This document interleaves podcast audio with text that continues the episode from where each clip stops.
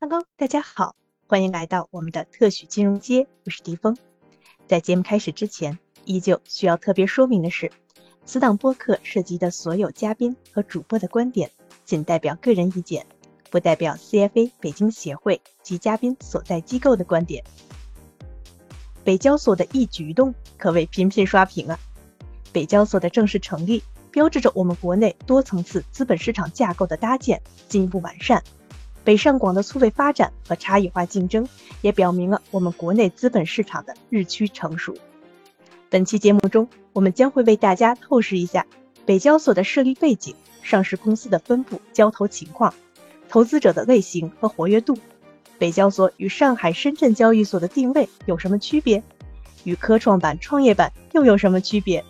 还有一些北交所上市公司的典型成功案例分析，以及对北交所未来的展望。你想要了解的关于北交所的内容，都将在这里找到详实的解答哦。今天我们很荣幸的为大家邀请到了德恒律师事务所合伙人王克律师，以及广发证券投行 ECM 部门 SVP 王于磊，于磊总，欢迎两位嘉宾做客我们的特许金融街。那我们就首先邀请这个王贺总和雷总来跟大家做个自我介绍吧。先有请贺总。大家晚上好啊！今天很荣幸和大家在这里呀，今天来共同探讨北交所这个专题。首先自我介绍一下，我是北京德恒律师事务所的王贺律师，目前呢是北京总部的合伙人。那么我主要从事的业务领域呢，就是中国企业境内外上市啊。然后一提到北交所啊，其实总感觉这个有一种不解之缘，因为大家都知道啊，北三十年前的时候，那么可能。大家没有经历过沪深交易所啊，没有经历过沪深交易所这个当初的设立，但是呢，三十年后，我们大家都非常有幸能够看到这个北交所啊，从它刚开始的这个设立到过了这一年，它这一年的快速的一个发展，我们见证了这个整个过程啊。所以说，在座的每一位啊，都是可以说是一个历史的一个见证者。那么我本人呢，跟北交所这边呢，可也是有一些紧密的一些联系。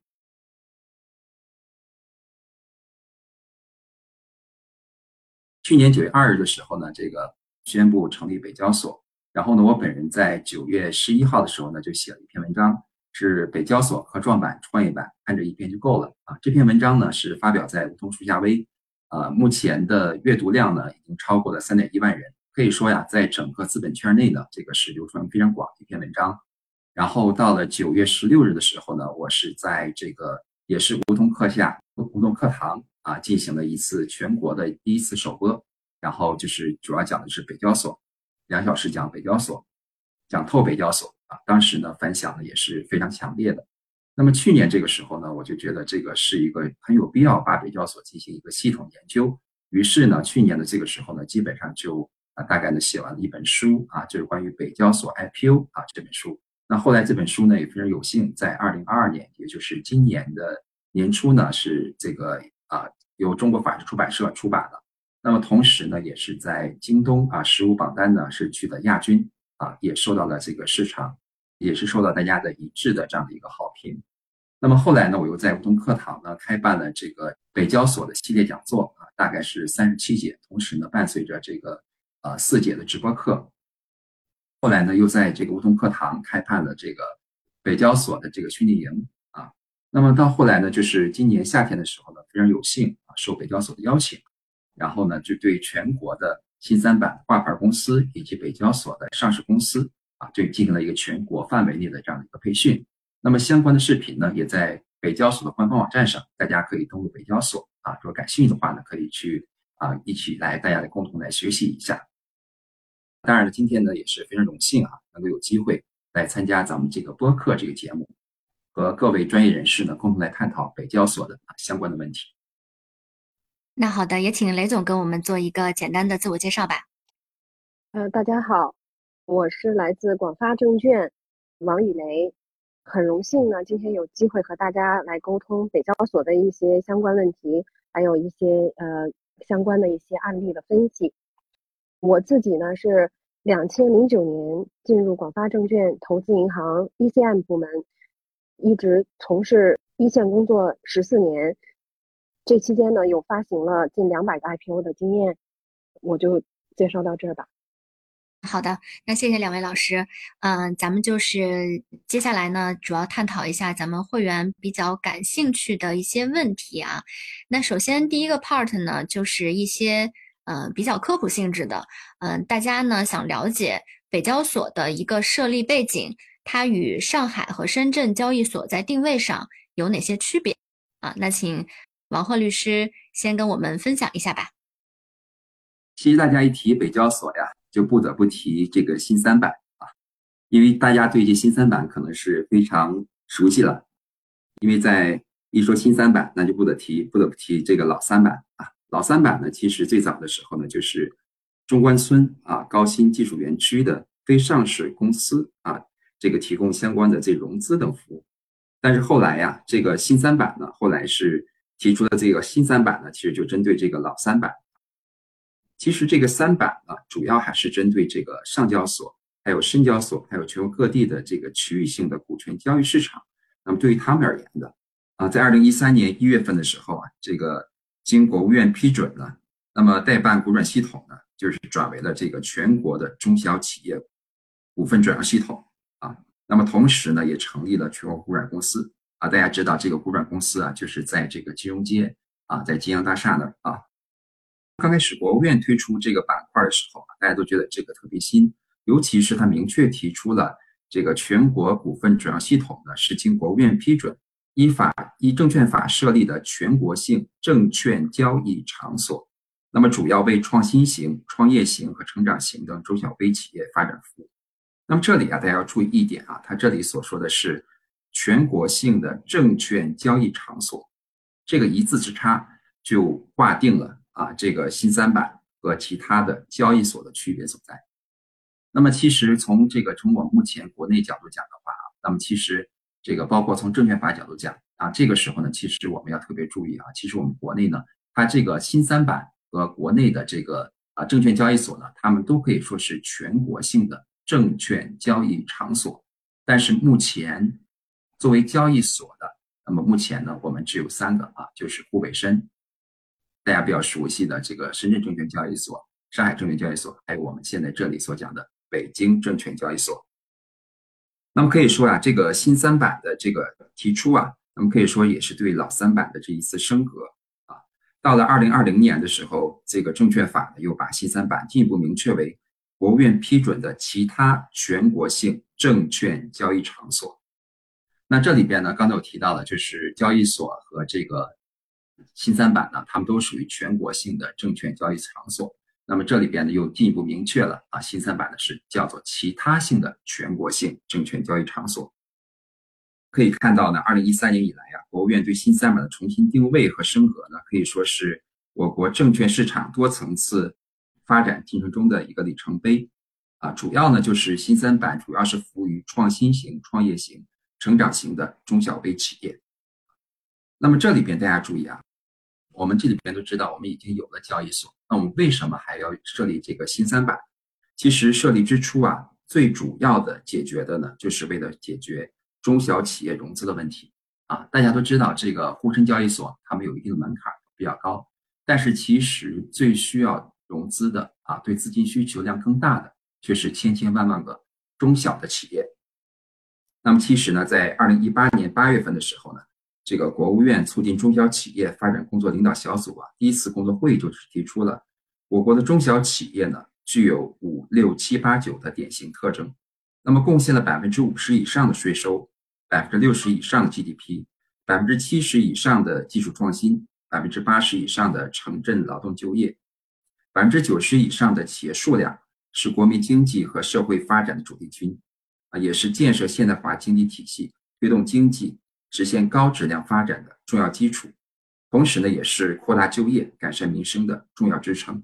那么，就是这么多的民营企业啊，他们要靠自己的发展。当企业发展到一定程度的时候，就存在着一个融资的需求啊。那么，到了一定程度的话，就需要实现产融结合。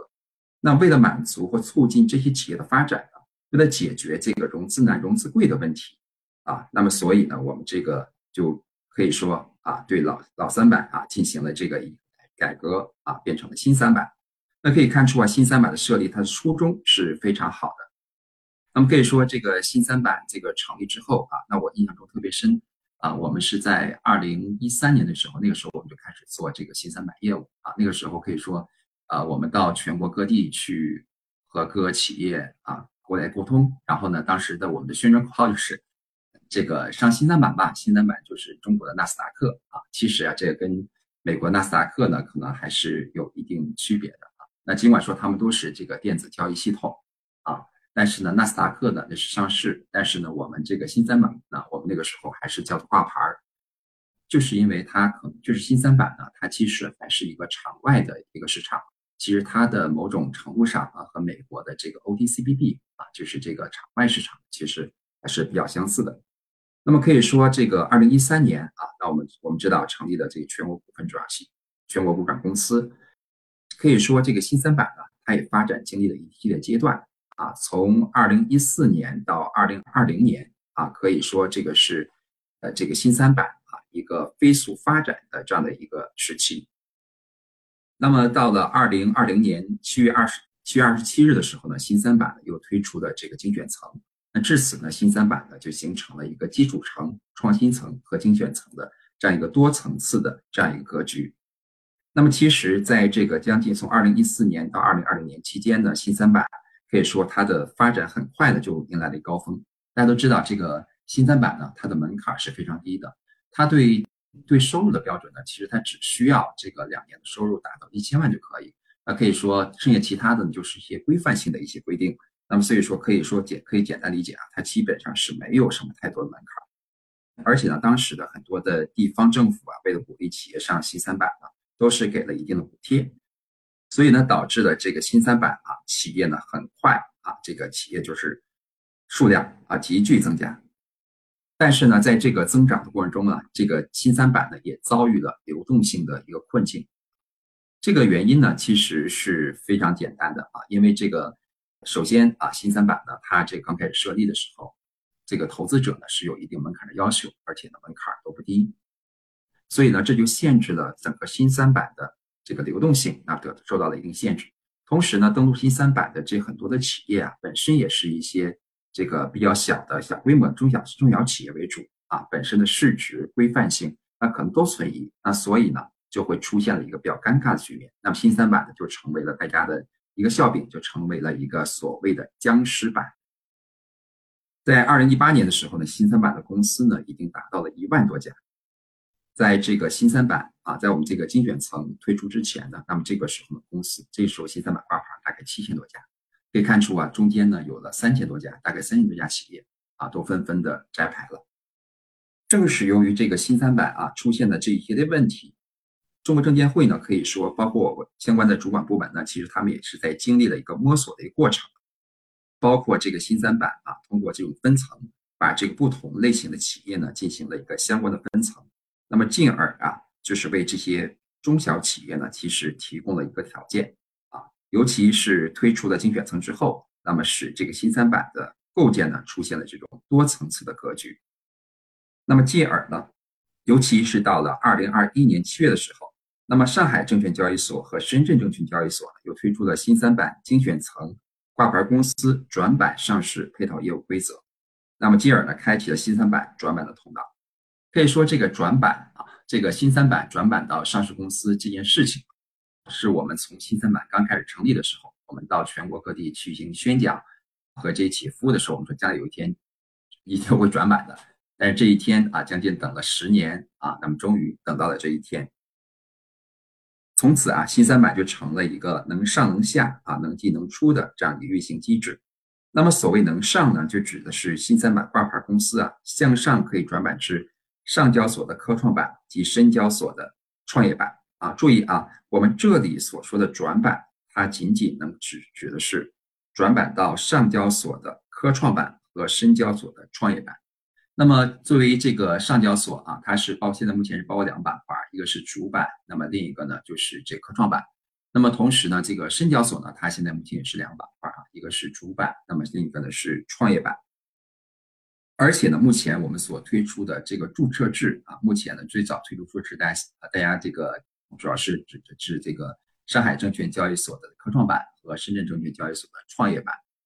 那么本来呢，这个原计划是说今年的主板啊，就是主板就是分别是沪深交易所主板啊，两个主板。那么说他们也会推出，也会改为这个注册制啊，或者说今年呢会实现全面注册制。但是呢，由于大家都知道的原因啊，这个全面注册制这个事情呢，可能这个时间啊，这个可能会稍微延后。但是这个趋势呢是不会改变的啊。那么这也就说明了一点，说明一点什么呢？说明这个北交所啊，从成立之初，它就是按照这个注册制的这种机制来进行相关的规范的啊。所以说啊，包括它的前身啊，这个精选层，它也是直接转板到科创板。和这个创业板，那么这个能下是什么意思呢？能下呢，一层含义呢是指上交所和深交所的上市公司呢，一旦并不符合维持上市公司的标准，那么退市后呢，就可以直接进入到新三板。那么另一层含义呢，就指的是新三板的挂牌公司，一旦呢不符合这个维持挂牌公司标准而需要摘牌时呢，就可以进入到区域性的股权啊市场。市场股权啊交易市场，就是我们常常所说的这个区域性这个股权交易市场，可以说能进能出啊，就形成了这个新三板，这个基础层、创新层和精选层的这样的一个分层的结构啊，可以使呢挂牌公司呢在不同的层次之间进行转换。那么这样一来呢，其实就是这个企业啊，就根据企业的不同情况，那么这个时候呢就分别形成了不同的层次。到了二零二一年九月二日的时候，那可以说九月二日提出这个信息之前啊，那我们业内呢其实是有一些消息的啊，但是呢没想到这个消息这么快就变成了一个事实。那么这个提出来以后呢，那么可以说这个消息呢提出来以后，就是可以说前期啊，其实像这个啊股软股软公司啊，其实他们已经做大量的工作啊，但是呢保密工作呢其实做的也是非常好的。那么这个九月二日提出来之后呢，那么其实是直到了十一月十五号的时候啊，才正式的进行开板。那么北交所呢，直接是由这个精选层啊，可以说精选层上面的这些公司啊，那么这个平移过来的，可以说精选层从此呢就退出了历史的舞台。那么这个时候呢，就出现了北交所。那么可以说现在这里边就形成了一个关系啊，就是北交所和新三板他们到底是什么样的一个关系？那么他们俩是不是这个啊？就很多人说，哎，北交所其实也是这个新三板，这个是一个很大的误区。好多人就是觉得这个北交所呀，其实跟新三板没有什么太大的区别。其实它们区别是很大的。新三板啊，现在呢只包括大家可以直观理解，新三板呢，它现在目前只包括基础层和创新层，而北交所呢，它是一个独立的证券交易所啊。那么他们俩的这个关系呢，可以说，首先第一个啊，他们俩的共同的主管部门啊是什么？是这个全国，就是我们所说的股转公司啊。那么另外呢，目前啊，这个北交所的能上北交所上市的所有的公司啊，必须是在新三板挂牌满一年的创新层公司。注意，刚才我说这句话里边其实包层包含了几层含义。首先，第一个，如果要上北交所，那你前条件必须要在新三板挂牌一年啊，最少要满足一年。之后，在你挂牌的时候，那你必须要是创新层的公司。当然，这个创新层公司不是说你要挂牌这十二个月内之内你都必须是挂那个创新层公司，不是的啊。这个只需要你这个挂牌的那个时点，你由基础层啊这个进层就这个进层为这个创新层啊就可以了。所以呢，可以说你可以这么理解啊，新三板呢逐渐的啊形成是北交所的一个预备版。那么这样一来呢，可以说这个北交所呢就是在这样的一个背景下啊，第一个可以简单理解啊，就是北交所它的诞生，它的初衷是什么？它的初衷就是要为这些创新型的中小企业服务的，解决他们融资难、融资贵的问题。那么由于它的天生它本身就是为这些中小企业服务的，所以就注定了它所设的一些门槛要低于啊沪深交易所。那么第二个，这个北交所毕竟是我国的第三个这个证券交易所嘛，第三个证券交易所啊。那么这个证券交易所呀，它的所有的公司啊，一定是尽管是一些小公司，但是这些小公司呢，已经在这个新三板啊挂牌一年了，已经已经经历过一年的规范了。所以说，这些北交所的公司，大家可以理解，它是十多年以来，它已经摸索了十多年的这样新三板的这样的一个产物。那么第三个啊，这里呢，大家要掌握的是北交所的目的啊。北交所成立的目的呢，其实啊，我们这个是另一个专题了，在这里简单提示一下，其实它打造了一个三足鼎立的一个局面。大家可以看一下，其实我们现在从看这个整个的这个经济的一个布局，那现在提到了我们这个中国的三几个这个超超一线城市嘛，啊，从深圳啊到上海再到北京，这是公认的。目前中国经济最繁荣的那么几个区域，那我们可以说，在深圳呢，那是有深圳证券交易所；那么在上海呢，那么这是有上海证券交易所；那么这时候到北京呢，到北方呢，那这个时候就有了一个北京证券交易所。可以说，他们是正好是从这个战略地域地域这个角度讲，当然地域角度讲呢，他们可以说在当地呢，可以说带动了整个当地的这个金融事业的一个发展。尤其北交所推出之后呢，对于整个北京市啊，包括北京市政府，都是极力重视这个北交所的这样一个发展。包括北京呢，现在又多出了一个金融管理中心这样一个新的一个城市的名片。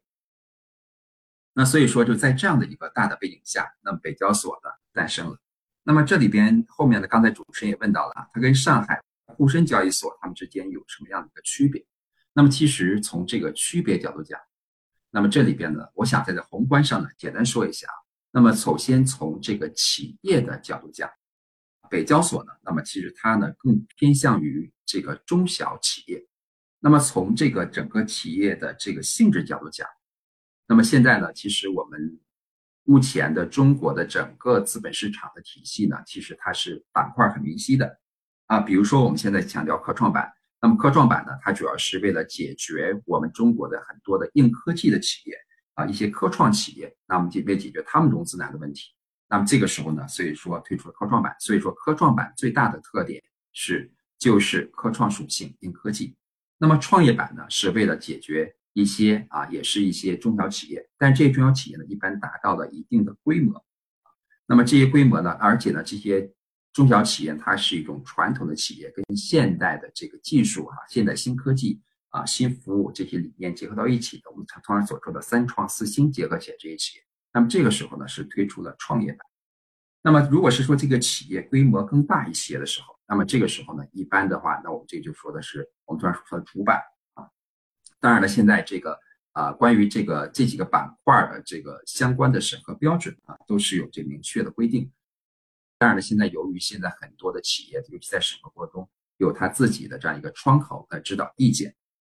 那么大家其实现在在理解这几个企业板块的时候，其实大家可能也经常会看到一个一张图，是一张就是一个正的一个金字塔的一个图形。最底端呢，大家会注意啊，我在这里描述一下，大家可能会知道，最底端呢是一个我们通常所说的四板啊，就是我们通常所说的这个区域性股权交易场所啊，我们通常所说的四板。四板上面呢是有一个新三板，那新三板上面呢是北交所，北交所的上面呢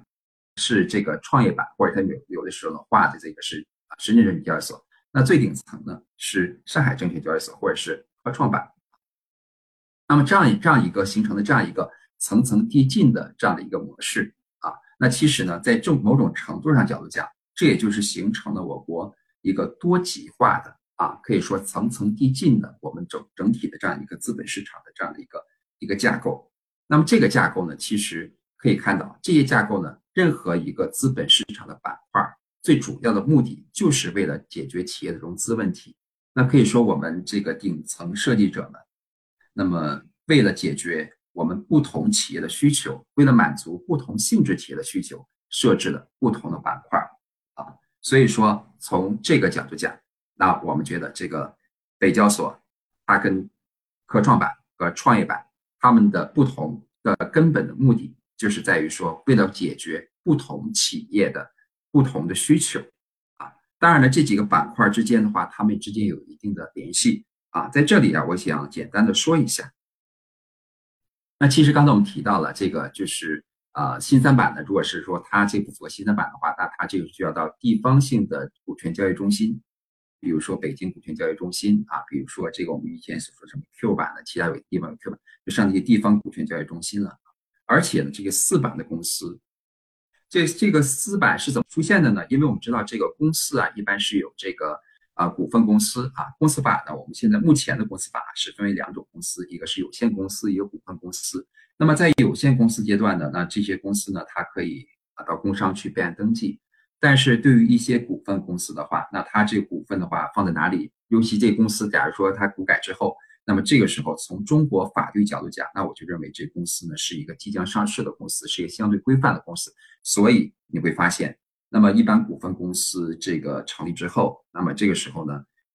工商局给他备案的时候啊，只要一般的话，我们在备案的时候，那就只是他刚开始发起设立的时候那些的。相关的股东啊，还有一些相关的一些信息。但是未来的话，你股东无论怎么来变的话，除非你自己主动到工商去备案，但是工商不强制要求你必须到那去备案。那么这个时候就出现问题了，什么问题啊？就是我这个股东的身份怎么来够确认？那我这股份到底放在哪里来进行托管？所以说这个时候各地呢就出现了这个我们所说四板，就是股权交易中心啊区。但是呢，这个交易中心呢是一个区域性的。那么再往上走呢，就是是。涉及到了一个全国性的啊，那么这个一个交易场所，但是注意，这个交易场所是一个场外的交易，它并不能够像交易所一样进行这个集中竞价交易啊，不能够竞价交易。那么所以呢，这个时候就是这个形成了这个我们现在所说的新三板。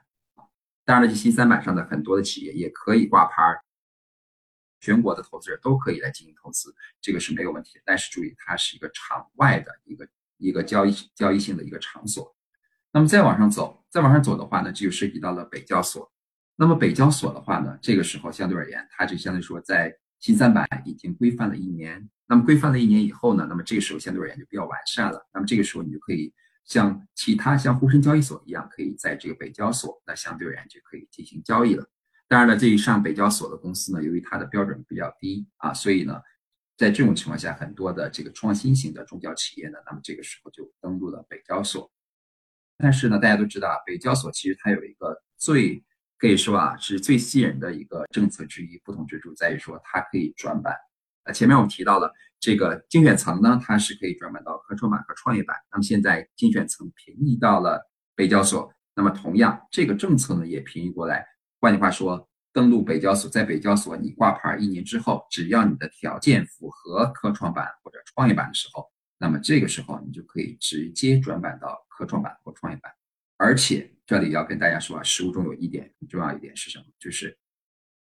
在你由北交所转板到科创板和创业板的时候，在审核的时候只有交易所审核，证监会呢只是备案，而且交易所审核的时候，它只审核什么？它只审核你在北交所上市这一年的财务数据。那这意味着什么？意味着就是你在挂上北交所之前的所有的什么历史严格呀这个问题啊那个问题，它不会再审了，因为首先第一个啊，因为它这也是对北交所的一个尊重啊，北交所已经已经作为这个监管部门已经审核过了，所以你既然已经上了北交所，就意味着你已经是一家上市公司 A 股上市公司了。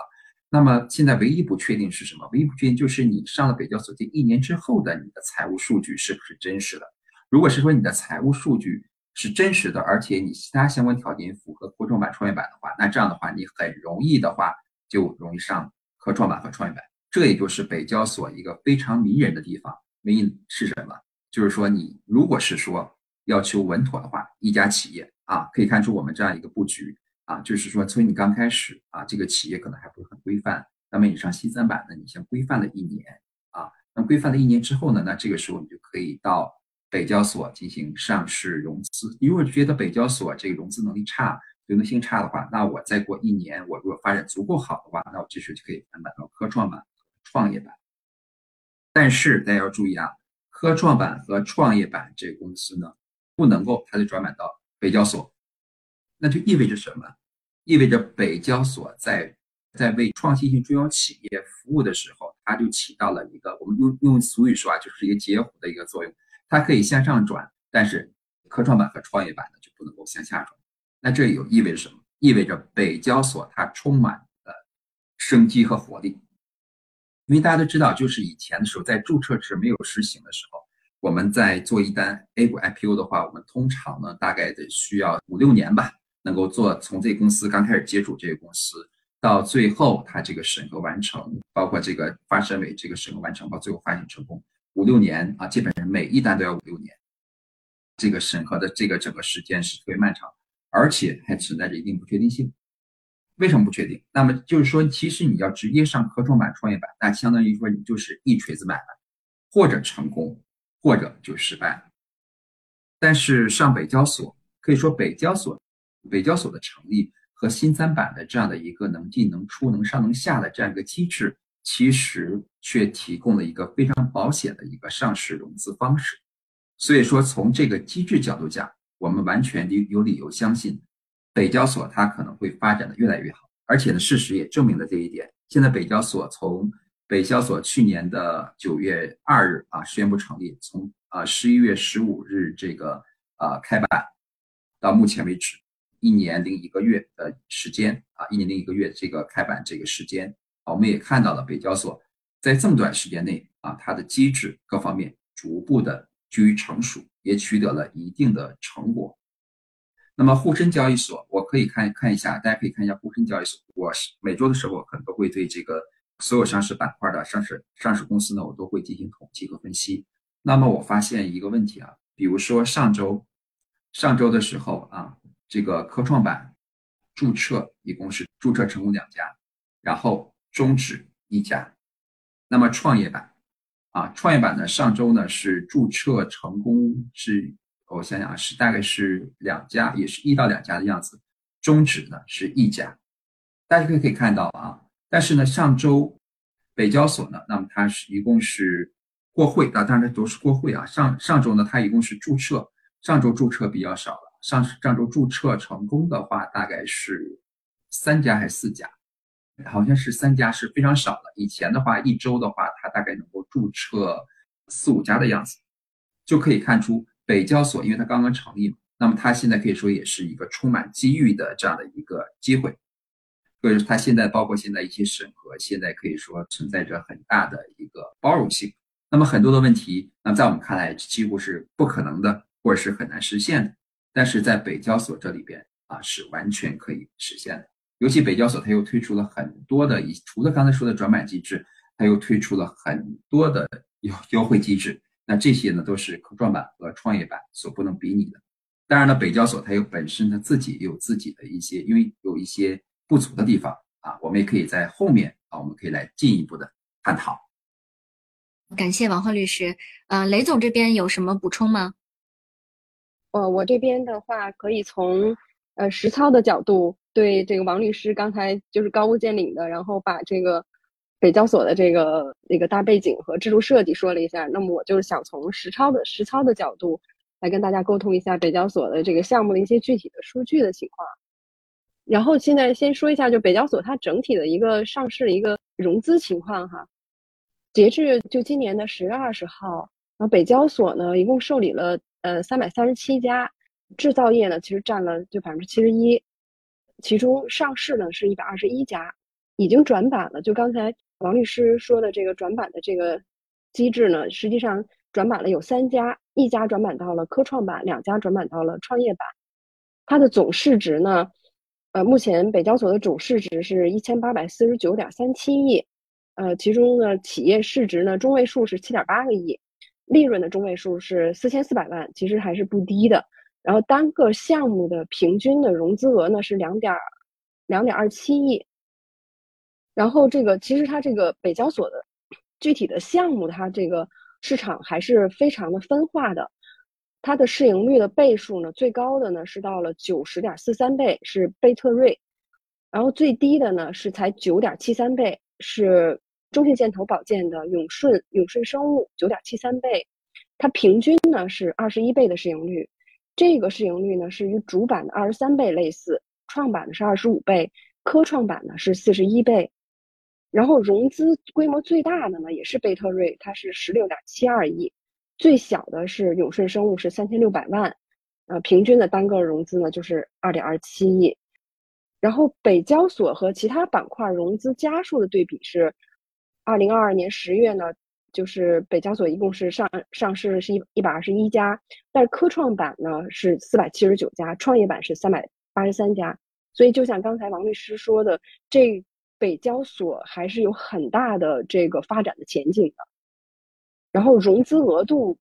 北交所跟他们也是有一定的区别的。像主板呢，是它融资额能到就是十二点五七亿，科创呢是十三亿，创业板是七点五三亿，然后北交所就是刚才说的二点二七亿。然后这个就是想跟大家也沟通一下，就北交所和其他几个板块差别，为什么有这么大的差别？它的原因是什么？就是我我们分析呢，大概是有。以下这么三个原因，就是第一个呢，因为北交所它刚刚成立嘛，它的企业的就是体量也比较小，单个项目的平均额融资额度呢才二点二七亿，就大幅低于其他几个板块，这是它本身体量的问题。另外还有一个呢，它推出的这个时间，就当时呃精选层推出呢，可以那个交易的这精选层它推出的时候呢，正值创业板注册制同步推出。精选层是二零一九年的十二月份推出的，创业板是二零二零年六月，就有相当一部分企业呢对精选层的实施效果以及后续呢如何转板存在疑虑，就跟企业他们沟通的时候，他们往往会说，哎，等一等吧，然后直接可以 IPO，这种想法是比较普遍，所以这也导致了就很多人去很多企业很多老板他们更偏重于去沪深交易所去上市。那另外还有一个它的产生差异的原因呢，就是各地呢其实对三板的这个定位政策不太统一，呃，奖励呢也不太统一，就差别还是比较大的。像比如说天津和山东，他们就对这个上市公司的奖励呢，这个还是力度是比较大。其他大部分是没有把这个三板和精选层定位上市公司，这也导致老板们的观望。王律师，您对这有什么补充吗？啊，刚才您提到了这个就是转板，转板呢，就是其中有刚才有一家是这个转板这个科创板的嘛。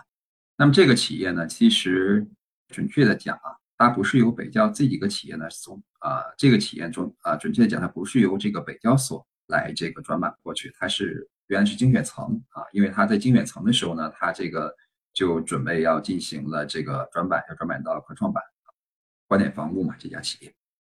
这这个企业比较有意思啊。那刚刚开始呢，他这个老他转到这个科创板呢，当初它的市盈率大概是四十四四十多吧，好像是上了科创板。上了科创板之后呢，结果它没有达到理想的一个效果，因为是它一如果是依照它的这个规模体量的话呢，它在北交所的融资包括市盈率呢，远要远远高于这个科创板。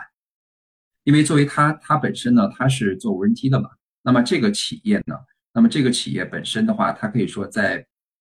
当时的北交所呢，应该说是这个行业的一个龙头。但是呢，上了科创板。那么大家知道啊，科创板它可是我们国家的所有的科创属性、所有的这个高科技的这些企业的这样一个板块啊。上那里呢，可能就当了一个凤尾，就在那里呢，投资者呢对它呢也并不是特别的认可啊。所以呢，导致了上了科创板啊，然后上了科创板，结果呢还没有原来的北交所融资能力要强。所以这也就决定了很多的企业一定要根据自己的实际情况来决定啊，自己究竟是要上哪一个板块。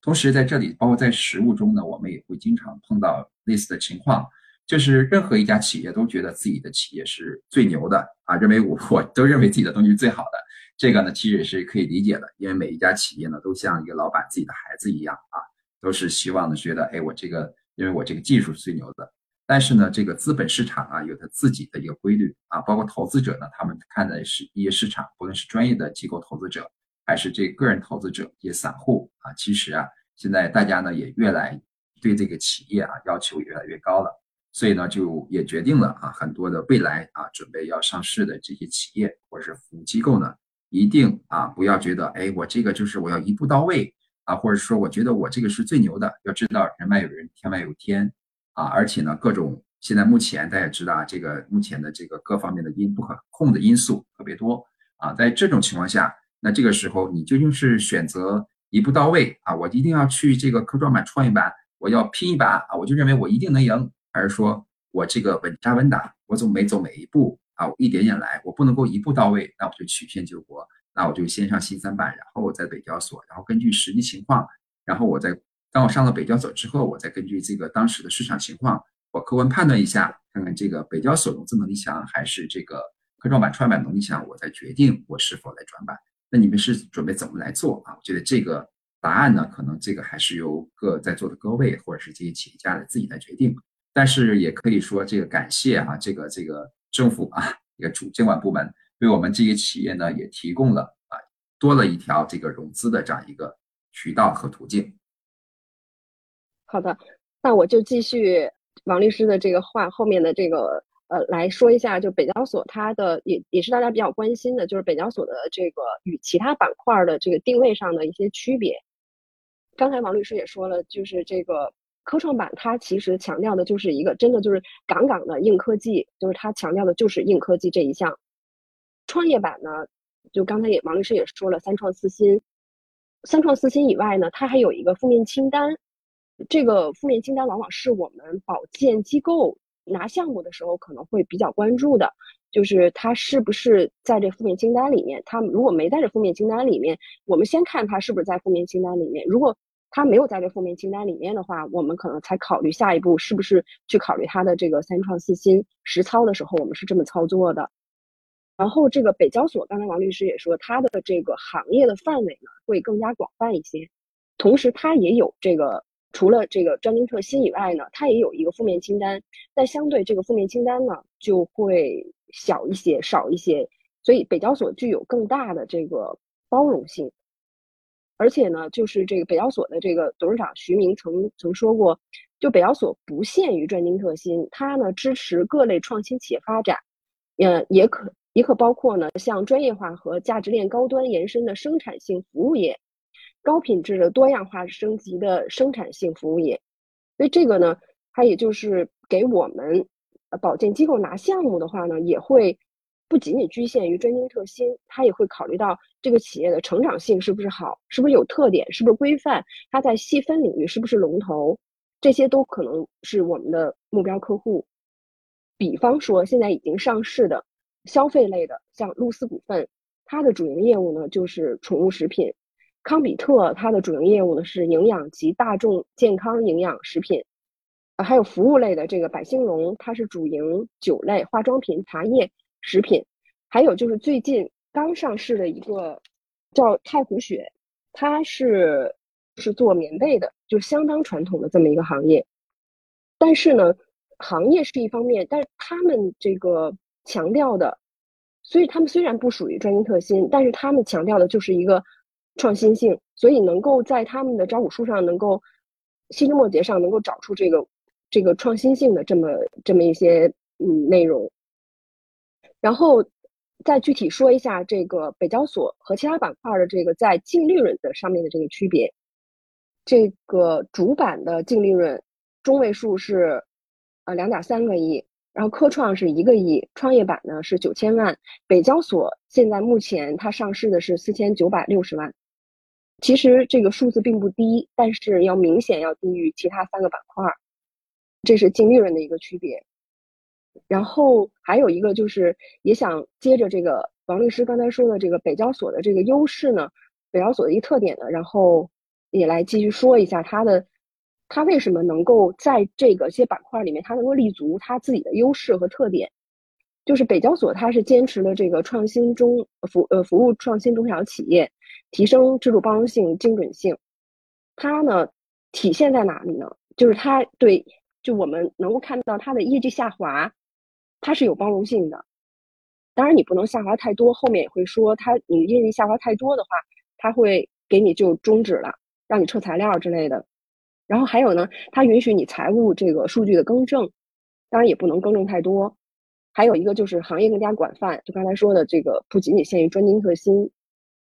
与这个沪深交易所和区域性股权市场错位发展与互联互通呢，也是它的这个特点。就包包括刚才说的这个转板，目前呢现在是有三个转板的，就刚才王律师说的一个是观点防务，呃，还有汉博高新，还有泰祥股份。所以就是北交所的这个转板互联互通呢是得到实现了，而且呢目前是有就双创板块大概是有百分之三十是源于新三板。之前呢，就是在北北交所没有成立之前，都是三板摘牌，然后从双创申报上市。北交所设立以后呢，这个就时间上就会比较快了。比如说，观点防务，它是二零二零年七月在这个精选层上市，二零二一年十月满十二个月，它就转板申报，二二年一月就通过了科创板的审议，比科创板呢其他企业要快的很多。因为这个，就像刚才王律师说的，这个它基本上都是属于是呃交易所审核。就是转板的话，它都交易所审核，它省去了证监会注册还有申报股数这么一关，所以相对来讲是比较快的。但是呢，就像王律师刚才所说的，企业是不是真正需要转板？其实目前看呢，有仅仅就三个转板的。那到底是哪个板块适合自己？这个企业还是老板们还是要要有一个对自己一个一个估计，一个判断。另外，北交所的这个。还有一个优势就是它的审核周期比较短，呃，北交所科创和创业板的这个排队家数分别是一百一十五家、一百二十七家和两百九十七家，它的审核的这个天数，从申报到上市就是一百七十七天，就是远远的是快于双创的二百八十天到四百天，所以它这个审核周期也是比较吸引人的。另外还有一个呢，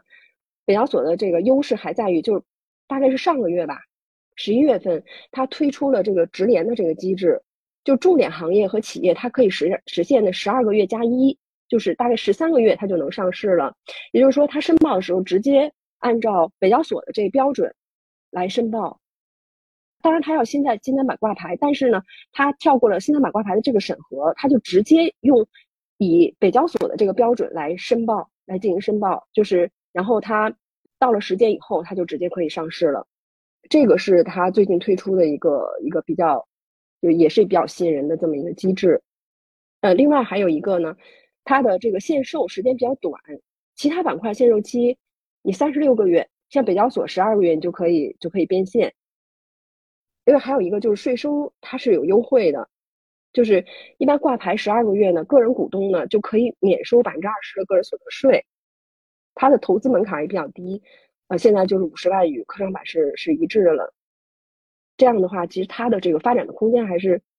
很多的，就很大的，会吸引到投资者来来参与。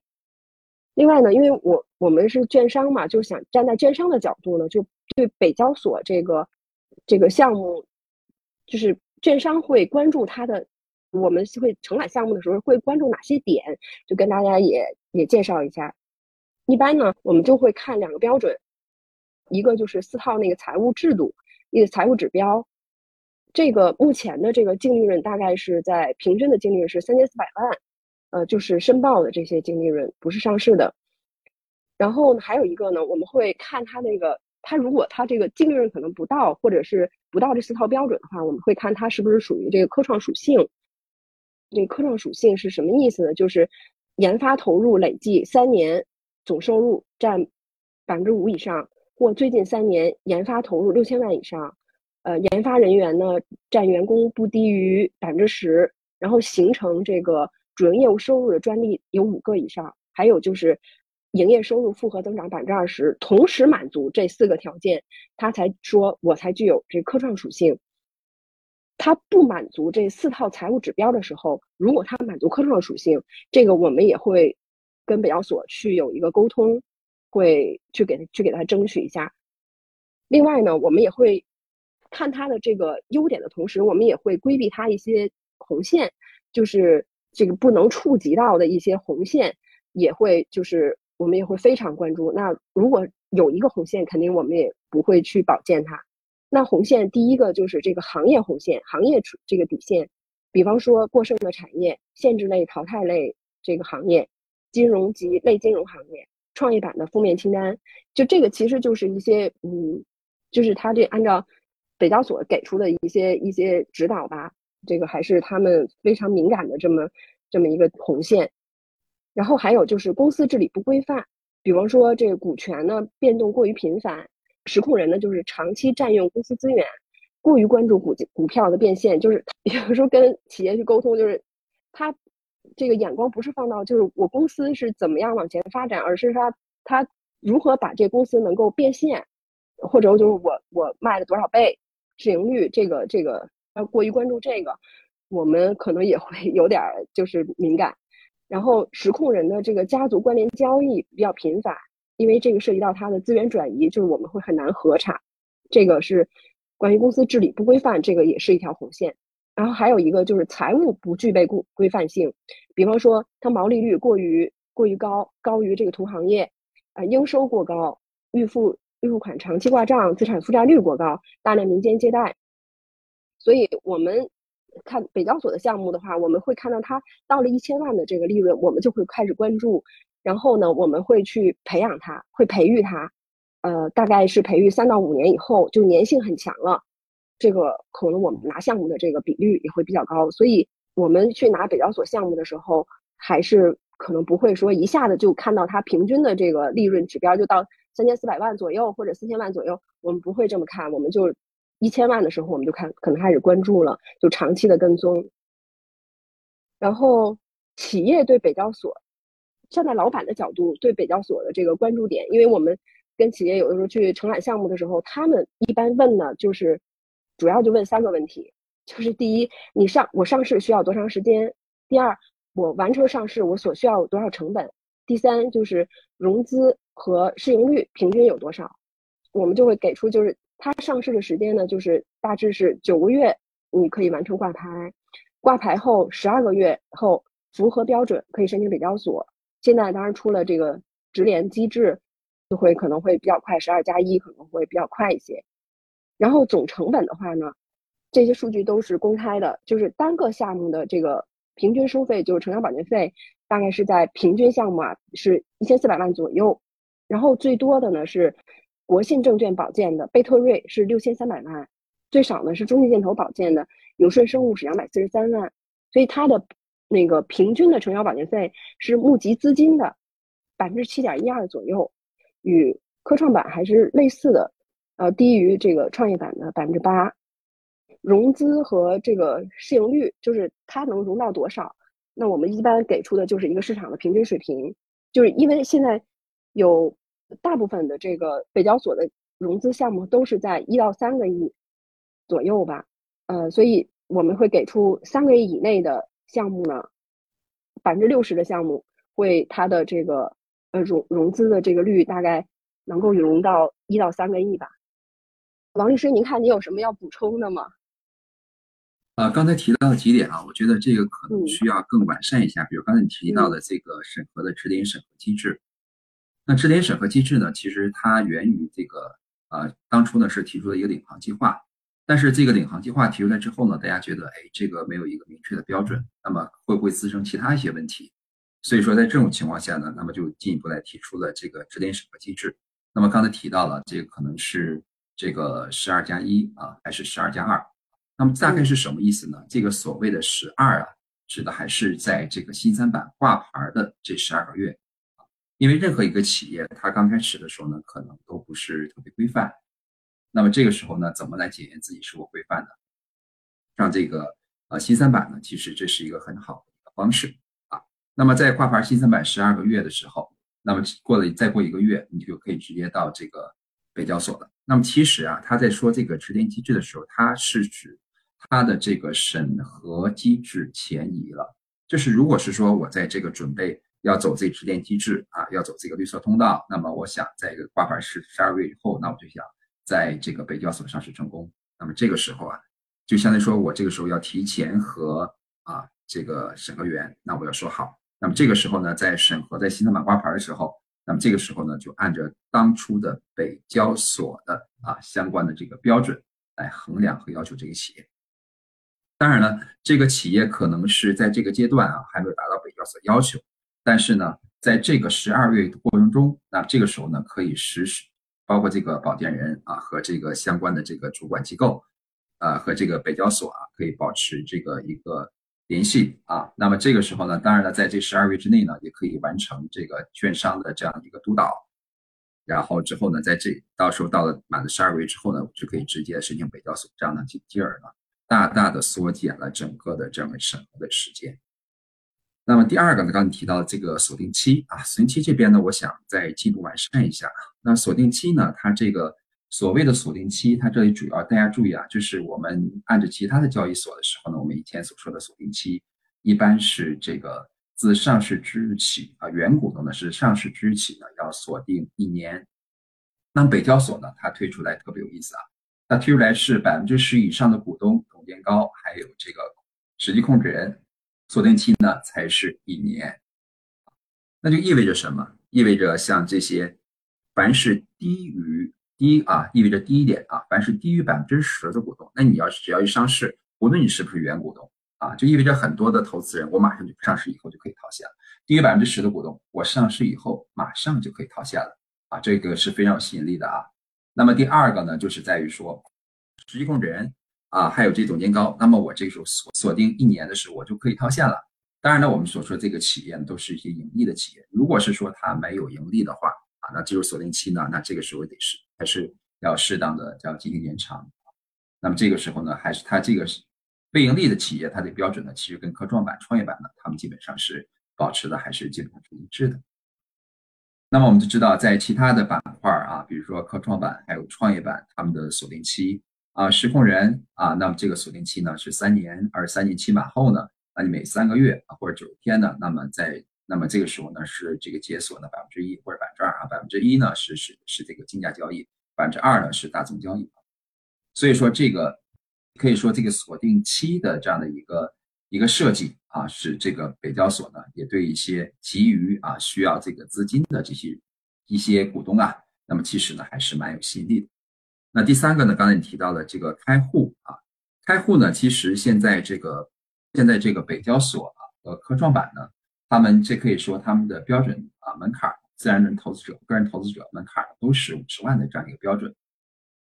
当然了，现在如果是要说咱们现在我在在这里再引申一下，一说咱们这个整个资本市场的这个活跃度啊，因为客观讲，现在最活跃的呢还是创业啊，因为创业板呢，它这个。整体啊，因为它的企业相对而言呢，说是规模要大一些。那目前的这个，目前就是包括整个上市注册成功的这些企业啊，在创业板呢，现在窗口的意见呢，现在基本上大部分的都是六千万左右吧，五六千万以上吧。这个时候是创业板。那么科创板呢，这个时候还得需要分行业，比如说像有些啊，有些这个国家急需的，比如说有些像一些芯片啊，或者是一些企业啊，那么这些企业呢，可能是不用盈利啊，或者是微利啊。那么，但是呢，这些企业相对而言的估值都特别高，因为这科创板更强调科创属性。那么北交所呢，它的整个的这个标准那就更低了啊。那么其实大家也可以看，到时候可以可以到时候可以具体再探讨一下北交所它有四个财务指标嘛。那么其中呢，这个跟净利润有关的主要就是一个啊，就是说它这个两两年平均每年都需要一千五百万，然后还有或者是最后一年的这个是两千五百万。当然了，要求这个这个增长率呢是百分之八啊，市值呢这个时候是达到两亿嘛。那么当然了，这个可以看出北交所除了北交所除了这个标准之外呢，还有其他三个标准，其他三个标准呢，那么其实跟净利润关系倒不是特别大啊，分别是收入、还有研发投入啊，还有这个整体的这些费用，是整体的这样这样的一个比较。刚才你有提到了这个关于税收啊，税收这里边我再补充一下，这里边提到了就是说这个。啊，持股啊一年以上，那么这里所说的持股一年以上，可不是指你挂牌新三板挂牌的时候，从那时候开始，其实啊，指的是你从你刚开始持有这股票，就是你持有这股票没变一年以上。那所以说我们会出现一个比较有意思的案例，就是有一家公司这个刚挂牌新三板啊，不到几个月的时间，结果呢就分实现分红四个亿啊，所以说这个案例呢已经是。已经是非常经典的一个案例，这也说明了什么呢？说明了这个，其实，在其他的板块，A 股的其他板块啊，比如说像这个啊，科创板、创业板啊，他们呢也是啊，当然这个自然人股东持股一年以上，也可以是分红的时候也是免税的，但是他们的起始时间是从上市之日起，但是北交所和新三板，它指的是从你持股之日起。当然，北交所还有其他的一些机制，比如说分拆上市。那这个呢，大家都知道啊，分拆上市正常情况下，如果是啊，现在呢分拆上市的话，它这个最起码要求这个上市公司啊，这母公司呢需要这个三年持续盈利，而且净利润呢加起来要达到六亿。所以说这个标准呢，就导致了，如果如果是说我想要分拆上市的话，那母公司的规模要达到很大。但是我想说的是，这个分拆上市在北交所啊，这规定是不适用的。从目前的这个，但是现在还没有分，从目前的这个案例，包括这个反馈的案件啊反馈的意见来看啊，他根本就不问这个就是分拆上市的相关规定啊，直接就问了一些关于一些企业独立性的问题。啊，所以呢，通过这个种种吧，那么我们可以看出，这个北交所的改革的决心是非常大的。那在这里，其实也给大家来透露一个消息啊，就是啊，当初大家都可能听说过 SPAC 是吧？就是这个空手套白狼的这个事儿，就是相当于说我先设一个上市公司，然后呢，这个这壳公司这壳公司上市，上市之后呢，我融资，融资之后呢，我再来收购一些标的资产，然后让这些标的资产呢，可以像借壳上市一样实现上市。啊，这个这个 SPAC 呢，其实是。在二零一九年、二零二零年的时候，在美国呢，那个是非常火的。那么后来呢，这个香港呢，呃和新加坡呢，也分别推出了 SPAC 这样一个机制。那么大家你知道吗？北交所它也在讨论这个 SPAC 这个是否是可以适用。因为这个非常有幸啊，这北交所的一些领导呢，跟我这边呢也探讨过这个问题。但是我们探讨来探讨去啊，然后这个觉得这个 spec 这个机制啊，在咱们北交所呢，可能够呛能够实现啊。原因呢，是因为这个。北交所领导也表示啊，只要是中国证监会层面啊制定的这些相关的文件啊，这个他们呢都是可以有一些很大的弹性空间在里边的。但是如果是涉及到法律，因为这个 spec 上市的话，这里边就会触动到证券法啊。我们知道证券法这个上市的时候，它这里边关于一些人数啊，这个各方面都是有约定的，所以说这是无法突破的。所以就决定了我们这个。但是呢，这体现的一点啊，这个 SPAC 呢，现在现在这个最起码体现的一点就是我们北交所现在呢是整体的这个呃规则的制定部门呢，那么这个时候相对而言是非常开放。还有这个专精特新啊，专精特新这里边呢，其实我想特别强调的是啊，专精特新呢，它现在目前呢是全国统一的一个标准，刚才提到大概是三个标准吧，创新性企业，那么还有这个专精特新，然后还有专精特新小巨人这三个级别。那这个标准呢，现在是全国已经划划的统一了啊。那么这个时候呢，现在最牛的呢，现在就是全国专精，全全国这个专精特新小巨人。那每年的话呢，这个都是有这个新的企业啊入围的。我暂时补充这些。那好，那我下面呢，嗯，再接着就是把大家比较关心的这个北交所申报企业它终止审核，就是避坑的这个原因，就跟大家来阐述一下。主要有几个这个终止审核的这么一个原因，大概是一二三四七个吧。第一个就是行业的一个定位，有些行业它是明令禁止的，现在就在目前的审核的这个审核审核的机制下吧，像工程建筑类、养殖类、医美、教培、金融及类金融、文化产业，这个都是这个案例会非常多。就因为这些行业就被叫停了，让让你撤材料。另外还有呢，第二个就是财务造假，这个就任何一个板块它都会有这么一个这个关注点，就是像比如说这个蓝山科技，它呢存在就是虚增销售收入是八点一个亿，然后还有就虚构研发支出、虚构销售业务等。另外还有第三个，呃，终止审核的这个原因呢，就是持续经营它会存在一些问题。虽然北交所呢对业绩下滑呢它是有包容性的，但是大幅下滑呢还会触及到它的这个监管红线。比如说一和农品，它的归母净利润同比下滑了百分之五十点六三，所以就是对它的持续经营的这个能力呢就存在大大量的这个质疑。另外还有这个第四点呢，就是企业规模的这个体量，比方说这个山油地奥，二零一九年的净利润是一千六百万。就已经很小了。二零二零年呢，它降到了一千五百万，所以它的这个体量又小，然后它它这个专精特新的属性又不强，所以这个也是让它就撤材料了。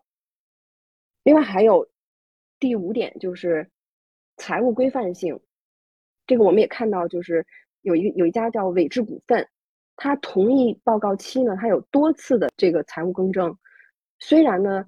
这个。北交所它是有一定的包容性的，有百分之九十多的企业它都存在于财务数据的这个更正，但是呢，你多次更正就意味着你的财务和你内控有薄弱环节，所以他就让你去撤材料了。还有第六点就是合法合规的问题，也是观察到这个汇通股份是有两次因违规排污被环保部门多次处罚，这个应该也是在其他板块也也涉及到这个问题，有这个他被环保的这个处罚，这个是一个比较敏感的。另外呢，还有一个就是有些企业呢，它就是最后一个原因，它是上市板块的这个选择，像有些企业它是申报不久呢。哎，他就想转板了，我就不想在北交所上了，所以他自己就主动就撤材料了。这个像合家医药，他是申报不久，在北交所申报不久以后，他就想，他就说我想去科创板上市，那这个他自己这主动撤材料了，这个当然就很少发生。另外还有一个就是目前，呃，这是刚才说的是申报企业，他中间他把这个材料撤走了，或者是被撤被撤走了。那他上会呢？就是北交所上会，这个只有一家是被否了，叫泰达新材，有且只有一家被否。就是他这个是什么原因呢？是二零一七年泰达新材呢，它申报了创业板被否了。这个然后呢，它也是原因都是一样的，就是毛利率及就高于就大幅的高于同行业，所以这个也是一个它跟申报创业板一样被否原因是一样的。就只有这么一家被否的，好，我我就补充到这儿。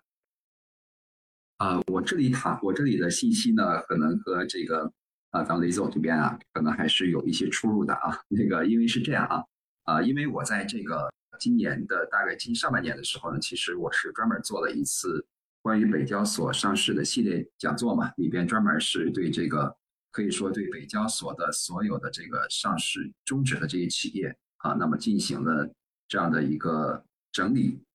并且呢，这个时候可以说在第一时间内，我这边呢也是总结出了大概是七点吧，和这个雷总的这边呢，就是啊有一些啊可以说有一些重合，但是呢也有一些这个有一些地方呢可能是存在一些出入的地方啊啊就是今天的时候啊，就是今天啊就是截止到二零二二年十二月二十八日的时候呢，那我目前我上了北交所去查了一下。目前呢是终止了九十三家，那么被否的一家啊，就刚才提到了是泰达新材，那么现在已经注册呢是一百七十五家，终止十家啊，这个第二终止啊就是中间的终啊。那么我先说这个数字，大家看任何一个事项的时候，一定要特别注意这个数字。大家可以看，如果看数字的话，觉得哎，我这个公司啊，一共是终止了九十三家啊，终止啊，什么叫终止啊？就是一般情况下。啊，这个是一般主管部门啊，比如监管部门、北交所会跟你说，哎，你把资料撤回去吧，你这报的话也上不去啊，包括这个股币、这个券商还有企业把资料撤回去。那么这些企业呢，就是大概已经是撤回就是三家，那注册呢只有一百七十五家。那这个我们可以理解啊，因为北交所的话，它今年的任务啊，年初的任务说准备完成注册两百家，看来它这个还是有一定难度的啊。啊，因为这个北交所，它以前的时候，前段时最开始的时候，它审核速度还是蛮慢的啊。一周的话，大概是过会两家，现在呢提高速度了啊，一周大概是四到五家这样的一个过会速度。那大家看到，这为什么说它终止或劝退了九十三家，注册的只有一百七十五家，是否意味着北交所它难上呢？啊，是否是这个原因吗？大家再考虑一下啊。其实不是的，因为大家要考虑啊。北交所它上市的前提公司的来源是在哪里？是来源于新三板挂牌公司。那么可以说，新三板挂牌的很多公司，他们是良莠不齐的，包括它的规范性，包括它财务各方面，都是都是有一些奇葩的问题，在其他的我们在做其他的 A 股 IPO 项目中的话是根本不会遇到的。但是在北交所，在做北交所项目或新三板挂牌的时候就遇到了。原因呢，其实也可以理解啊，很多的企业首先他们想到的是生存。他们连自己生存都生存不下去的话，那他们怎么来讲来来进行规范呢？所以说就会出现了，但是呢，他们又想上市又想融资，所以说就会出现一些奇葩的一些现象。比如说刚才提到的这个被否的这一家啊，是泰达新材啊，那么它是呢被否的时间是二零二二年九月二十三日，那它被否的原因呢，确实也是这个毛利率显著高于同行业上市公司的这个合理性。那净利润呢连续大幅度增长的合理性，让他这个解释，但是呢他没有解释清楚啊，这意味着什么？意味着我们一般在一做任何一家企业上市的时候，很重要一点就是要跟同比同同规模或者同类型的上市公司呢要进行比较。但是通过这一比较，就发现出你的问题啊。那么这个泰达新材，其实北交所在审核的时候，已经和这个公司已经包跟券商，包括和这个当地的主管部门已经沟通了。但是呢，当地的主管部门明确说，我一定要让这个企业上市，因为这是我们这个非常重点的企业，我一定要上市。好，那没办法，他非要上市，那没办法啊。那这个北交所。尽管说我们现在是有一定包容性，但是对于这些明显的有一些问题的话，我劝退你。既然说让你终止，你不能终止，那好，那没办法，那只能是通过这种杀鸡害猴的方式啊，对这公司呢进行了否决啊。这个是第一家啊。那么会不会有第二家啊？那这个不好说。但是我想说的是，北交所现在上北交所呢，现在是一个非常好的时机。为什么是非常好时机？你想想，一家交易所到目前为止注册只有一百七十三家。那一个交易所的话，我们知道它的体量应该是几千家的一个体量，那现在只有一百七十三家，意味着什么？意味着交易所它下面的一个重要任务就是要扩容。那么扩容的时候，那就意味着那这个相对而言审核就要宽松，审核宽松意味着那这个时候就给更多的企业那么提供了这样一个希望。那么现在呢，据不完全统计，现在就是包括现在报新三板的企业，他们的净利润呢都平均达到了三千多万。啊，那我们知道这个北交所上市的上市标准，它只有要求最后一年两千五百万就可以上市了。但是现在，居然上新三板的企业现在达到三千多万，可以看出很多的企业啊，它既然说上科创板、创业板，我就要排队，我需要等好长时间，而且有很大不确定性。那我这个时候就就准备要上北交所，那意味着什么？任何一个交易所，它的活跃程度主要取决于这个交易所有没有好的企业。那就意味着有更多好的企业上北交所，都看好了北交所啊。所以说，如果是说，如果你不能抓住这这个历史性的机遇的话，那可以说，那真的是过去就没有。比如说这科创板，那科创板刚开始这个开板的时候，现在我们是一直在说我们要强调科创属性啊，这科创属性要强第一位的。但是其实在它刚开始的时候，科创板刚推出来的时候，我们可以看出刚刚开始上上市的那些企业，好多的科创属性。那那可以说，这个好多科创属性，咱们现在都不敢恭维啊。用现在目光来看的话，根本现在都上不了市。但是在那个时间点上，那个窗口期它就上市了，它就去实现了很高的一个市盈率啊。所以说，在上市的时候，这也讲究天时地利人和。那么我觉得现在北交所就是一个天时，天时就指的是什么？就指的是我们现在哎，正好是这个北交所的这样的一个窗口期啊，是很包容的，是很包容的。地利是什么？那么我知道。这个很多的北京的企业啊，尤其北方的企业，那上北交所可能更容易一些。那么人和人和的话，现在各地政府啊，还有企业都积极要上市，尤其是这疫情之后，二零二三年这个复产复工啊，马上又要开始了。那么很多的企业呢，就觉得，哎，我这企业要发展。那么凡是现在能活下的企业，我想都是已经都已经是一个打不死的小强了，就说明你们一个有足够的生命力。那这个时候呢，再需要上资本市场来进行融资。那么通过这个融资呢，使企业更快的一个发展，所以就觉得北交所呢确实是一个非常好的一个机会。那关于刚才提到的，就是因为在刚才在我在我们这个对话之前呢，这个呃工作组呢其实跟大家呢进行了这个一个沟通啊，就是说其中有一个问题呢，就是刚才提到的，就是说在上市过程中要避免哪些坑。那关于这些坑啊，其实我这边总结了。七个七点啊，这七点呢是结合了所有的啊，在大概是啊今年的五六月份吧，那个时候所有的终止性的案例，当然那时候还没有否决案例，所有被撤回资料的案例，所有的问题我进行了一个汇总。那么汇总之后提出了啊，其中占的比例最高的七个啊，那么第一个呢就是关于这个持续性。啊，就是他在反馈问题的时候，问你这个企业是否具有这个持续性。那么持续性呢，简单讲就是是否具有面向独立发展、面向市场独立发展的这个能力。那么其实大家也好理解，那对于投资而言，就意味着我投你了之后，那么这是能够达到受到影响的一个预期。那么第二个呢，就是财务规范性啊。那么财务规范性呢，它的这个呃被撤回的比例呢，大概是排在了第二位。那么因为可以说呀，这个呃整个现在目前啊。目前的很多的在审的一些企业，包括申报新三板企业，他们财务呢相当不规范啊。很多的企业都觉得，我我觉得我们的企业很规范啊。你看，我们又请了会计师，又怎么样？内部审计怎么样？但是，一旦让外部的有经验的注册这些审计师在看的时候，基本上都是毛病。比如说，他们现到目前为止还没有安排安安装这个 ERP 系统啊，包括有一些最基本的一些常识，包括有一些收入确认啊，包括一些补贴，包括一些现金，包括现金流。大家要记住啊，就是我们在做北交所的时候，这个审核，尤其你要走指点审核机制的时候，按照北交所标准来审。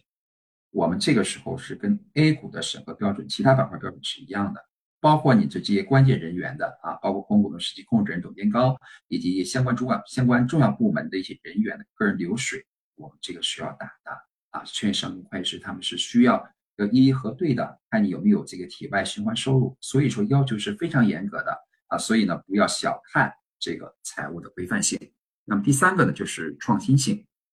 那么作为这个。北交所啊，很多人都说，哎，北交所这跟科创板、创业板有什么样一个区别？呃，他们这个企业板块有什么区别？我当时我说最好理解的方法是什么？就是你就记住一点，北交所呢，既然它可以转板到科创板和创业板，那意味着只要你啊符合科创板、创业板他们俩的这个所有的融合属性，什么什么科创属性啊，什么三创四新的，都是可以到北交所来上，因为北交所它可以转板嘛，所以说转板的话是。此外啊，北交所呢，其实它更更主要的，它的这个主要是它欢迎是创新性，创新性呢其实是两层含义啊，一个是指的是创新技术啊，一个是一个是创新技术，指的是比如说像这些制造业呀，比如先进制造业，另一个是什么？创新服务业啊，这两方面，一个是软的，一个是硬的，北交所都是欢迎的。当然了，刚才这李总呢，刚才也提到了，就是关于有一些。红线啊，比如说类金融啊，啊，比如说这个房地产啊，这方面的话，这还有一些教培啊，这些都是一些红线啊。此外，其他的行业他并没有提，但是这里边我要说啊，这个呃，其实这个北交所呢，现在还是比较欢迎这些这个创新性的企业，比如我现在我们服务的客户有做 VR 的，有做这个环保双碳的啊，这些企业呢，其实我们在一跟北交所一沟通的时候，北交所特别欢迎，而且甚至北交所一听说这样的企业要来上北交所上市，他们会。安排各种方式来欢迎你啊？怎么方式呢？比如说这个会问你这个出现什么问题啊，或怎么样？这个时候呢，可以看出北交所也是欢迎这些相关的符合政策行业的企业北交所进行上市。那么第四个呢，就是这个合规运营啊。那么合规运营呢，就是我们这些企业啊，那么最起码要符合法律法规的这样一些规定。但是这个主要是律师在这个过程中发挥很大作用。包括有一些啊，刚刚提到了，就是有一些环保的，因为环保呢多次被处罚啊，继而呢被撤回的啊，被要求撤回的。那么还有一些其他的一些。那么第五点就是中介机构的服务质量啊，这里呢我多说一句啊，为什么要多说一句？因为这里边啊罕见的特别，因为我们可以看到注册制，注册制的一个基本含义就是说要压实中介机构的责任啊。那么可以看出中未来的话。注册制讲究是信息披露，信息披露的第一责任人是企业，第二责任是谁呀？就是中介机构。那企业可以说他不懂得这个法律啊，可以说我们这边对一些基本知识不懂。但是中介机构作为专业人士，那么这个时候就需要你帮助企业来掌握相关知识，而且需要你像一个医生一样帮助企业诊断，来辅助企业来上市。但并不意味着你为了企业上市而做一些违法的一些事情。同时，啊，我这里想说是，大家可以看到啊，北交所它的历史过程看到了，它刚开始它发展的时候是从新三板发展而来的。那新三板的时候，我刚提到了，就新三板呢，它的本身的这个标准是非常低的啊，可以说很多的企业，甚至很多企业都可以上新三板，那就意味着来的企业两连有不起。那么服务的中介机构呢，也是连有不起的，很多的啊以前都没有经历过资本市场这磨练的或没有经验的一些中介机构，那么这个时候呢也成也。顺带着呢，为这企业呢，哎，也也推为他们上市进行服务。那结果他们所提供的文件或服务，按照 A 股上市标准的话，问题特别多。所以你会看到，尤其是前期啊，北交所反馈问件可以看到，这审核人员已经表现的非常气愤了啊。那么直接说，这个中介机构啊，你要加强这个相应的这内控啊，怎么怎么样，就是明显看出对这个文件质量。啊，非常不满意，并挑出你这个大概你这审计报告有多少多少处错误啊，你这法律验书有多少处错误，所以就决定了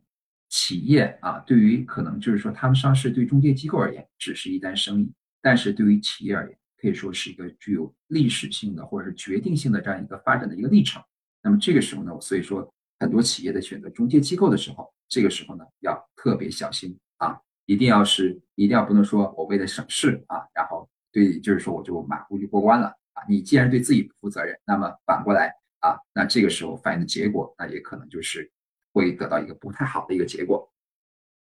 那么第六项呢，就是募投项目。那募投项目呢，其实这也好理解啊，就是指钱花到哪个地方啊。那么券商呢找企业沟通的时候呢，第一个问题就是问钱如何花的问题。那么有的企业在融资的时候，他就直接说了，我这钱就要全部要解决我的现金流问题。那么我记得曾记得这个是这个募集募集资金呢，它是可以用来解决这个现金流的问题啊。记得曾经有一个指导意见吧，大概是说现金流关于解决这个。这个账的问题呢，大概是募集资金不能超过百分之三十，我印象中是这个啊。那么，但是呢，如果是说你全部融资全部用来解决现金流，那这这个问题可就比较严重了啊。大家可以想象，那我募资的所有的问题，我用来都是来还都还来还还借款的啊。那那这个可以看这个企业到底有多缺钱，那可以看这个企业未来的成长性。那么这个时候，即使上市了以后啊，未来的成长性对投资人也是不负责任的。那在这种情况下，那这类的企业也不适合上市。那么第七类呢，就是净利润低点低啊，勉强符合上市标准啊。尽管说我们现在各个板块都存在这个问题，我们可以制定一个最低的一个标准啊，一个红线。但是呢，很多的企业可能刚刚达到这个标准。为什么说一般情况下一定要高出这些标准？因为这个企业规模小的话，那么可能很小的问题在这个企业身上就会被无限的放大。那如果说这个企业规模很大，那么一些瑕疵问题，那这个时候可以说忽忽略不计，因为这个时候呢，其实这些小的问题呢，不会对这个企业的生产运营造成一个实质性的影响和重大不利影响。所以说呢，对于一些规模性比较大的企业，或者说现金流比较好的企业，那么成长性的企业，那么这个时候监管部门呢，通常是采取一种较为快开放的一个态度。但是如果这个企业规模小，那么刚刚符合这个上市标准，那么这个时候呢，可能。啊，这个监管部门需要或者用放大镜来看这个企业了啊。那大家可能现在又产生一个问题是什么？就是说我这个上北交所现在到底红线是多少啊？券商去内部来怎么掌握的？那我们在实务中啊，现在目前基本上券商都会要求说，那你报告期最后一年，你要尽量要三千万啊，一个达到净利润扣非后的净利润要达到三千万。那只有达到三千万的话，那么是比较稳的。如果是是是两千多万啊，那么要看你第一年啊，第二年就其这包括期内其他几年份啊，到底是一个什么情况？当然了，我们通过统计也发现啊，有些企业，比如说它这个这几年都是非常平稳的，都是两千多万啊，或者是一千多万、两千多万、三千多万啊。那么这种情况下啊，在符合标准情况下，给这个啊审核机构啊看到这个企业是一个发展的这个上升的一个态势的话，那么这个时候呢？问题也是不大的啊，所以呢，综合以上的这些刚才所说的这些坑，我们包括我们以前案例的这样一个分析，那其实呢，我们可以得出这样的一个基本上这样一个结论，就是说，对于北交所上市，尽管说它给大家提供了一个机会，但是呢，也不是说你想上就可以上的，一定要是调整好自己的一个心态，要抱着啊抓住机遇，同时呢，也要珍惜机会的这样的一个态度啊。要聘请专业的机构来提供专业的服务，同时呢，企业也做好一个准备。那么，在这个整个上市的过程中，可以说也是对企业进行规范和提升的一个过程啊。所以呢，这个企业呢也要做好一个心理准备。那么，只有这个企业规范了啊，未来发展给未来发展好了，或者说将来以后有更大更好的一个成长空间，会给投资者更好的一个回报，才能够啊被资本市场所欢迎啊。不论你去北交所也好，还是其他板块也好。那这样的标的企业都是资本市场所欢迎的。好的，咱们接下来的这个关于第三个问题，这个投资者和未来展望这块，大家可以沟通一下。就我大概就抛砖引玉说一下吧，然后那一会儿请王律师再接着补充。像比如说，就是过去一年北交所的这个风险收益，其实北交所它其实分化是比较严重的。它的好的企业呢，像贝特瑞啊、连城啊、闽泰生物，它换手率很高，但是呢，其实它后百分之五十到六十，几乎它的换手率、成交量就没有，所以这样的话呢，还是要分析一下不能简单的说它北交所的一个风险和收益就要具体企业可能要具体分析，但并不能说我以后做鸡蛋的、做棉被的都能上市。我觉得表所不会把自己的逼格拉下来，是否有大机会？我觉得可能要多方面看看。对我，我就我就想说这么多。嗯，王律师您补充吧。好的，刚才呢就是提到了我们啊，有一些人呢可能是这个特别问了一下，就是关于北交所的投资者及未来的这样一个展望。可以说啊，这客观的讲呢，北交所的上市的公司呢主要以中小企业为主，那流动盘呢规模小，那么自然而然呢它的这个抗风险的能力呢可能就比较低，那么具有呢天然可能流动性啊天然较弱的特点。同时呢，我们要看到北交所呢现在是处于一个。初期的一个发展阶段，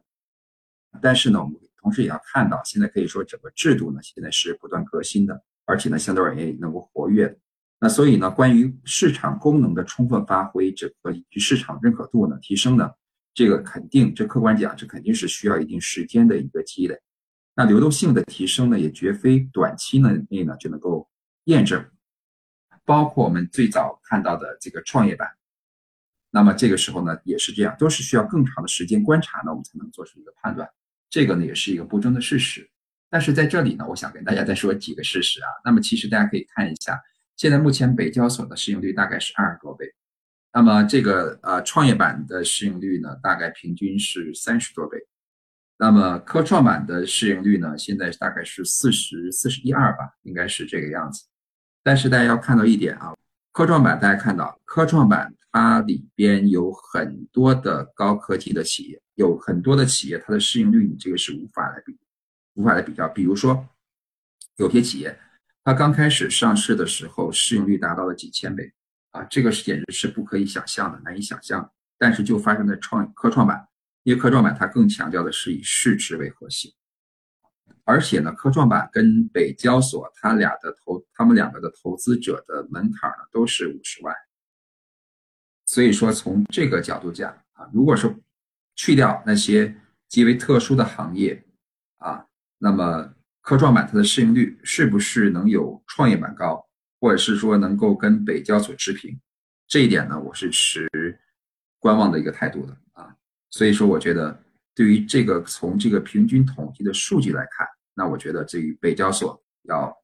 另当别论啊，这是第一个。那么第二个呢，我想跟大家说的是，大家要看到啊，北交所一个交易所它的发展的好坏，最关键的还要看这个交易所上面的企业怎么样。北交所的标准都已经放到这么低了，而且很多的都是规模很小的企业。如果说在这个板块上，你让它实现跟其他很规模很大的企业一样的股价，这显然是对北交所是不公平的。但是好在是什么？好在是北交所，第一个它年轻。而且呢，它所很多的机制呢都是非常灵活的。那么，如果是说这个企业啊，我要上科创板啊，我要上创业板，没有问题，你可以去上科创板、创业板。但是，我想跟你说的是，上科创板和创业板，你是只有百分之五十成功的一个几率，甚至要低于这个几率。但是，如果是你要上北交所，按照北交所这个机制的话，那未来我觉得北交所不好，或它市盈率不够。不过不不能满足我需求的话，那这个时候我是有一个选择权的，主动权是在我。那么那个时候，现在目前来看，转板只要你符合科创板和创业板的要求的话，那么转板的成功率目前来看应该是达到百分之百的。所以说，从稳妥的角度讲，如果不能够我我直线就过，那我为什么不能够曲线的来实现我自己的梦想啊？当然，这个还看具体的这些企业来看。那另外呢，我很想说，很多中介机构呢也特别提到说啊，我们这企业，我我我就接触过这样的企业，这个企业呢有一家企业啊，认为自己啊他是做一家软件企业啊，一家这个软件企业啊，那么他呢觉得自己很了不起，然后之后呢现在已经是全国专精特新，而且呢也也是这个创新层的企业啊，然后投资人本来呢这个这个他他这个企业的这个副总啊联系我说，就王律师，这个能不能是给这个企业去看一看，我们要上北交所了，这个去看一看。当我当然，但是后来自己老板的出差了，然后回来时候呢，结果我再去跟他们董秘聊的时候，说他们现在进了一个券商啊，已经他们已经决定啊，有一定的投资人，说一定要上科创板，而且呢是从新三板上摘牌了以后，我要去科创板。所以我就觉得，哎呀，我就觉得这个企业可以说把自己的后路给给这个切掉了。为什么这么说？因为你在新三板的时候，你用不着摘牌，你也可以同步到科创板、创业板上市。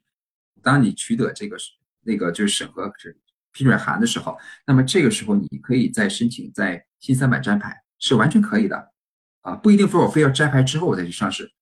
不需要的。你可以，你可以这个挂牌，你可可以可以说你现在可以终止实现暂时这个暂停终止交易，你是同时你可以在在另一边你可以去申请其他板块是可以的。如果说你科创板、创业板你不能成功的话，那这个时候的话，我还可以来继续在新三板上，那我再可以进行交易啊。之后过一段时间，我还可以上北交所再曲线来走。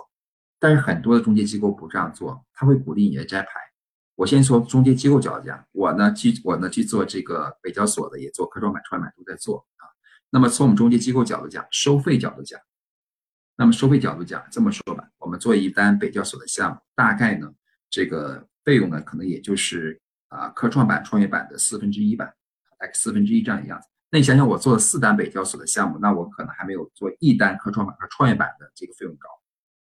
所以说，很多的中介机构，而且很多中介机构，他可能以前就做 A 股，他觉得北做按照北交所的话，他觉得我要从我要重新的再再再需要放下身段来做，花力时间来做这些事情，所以他们觉得从这个成本角度讲，他们觉得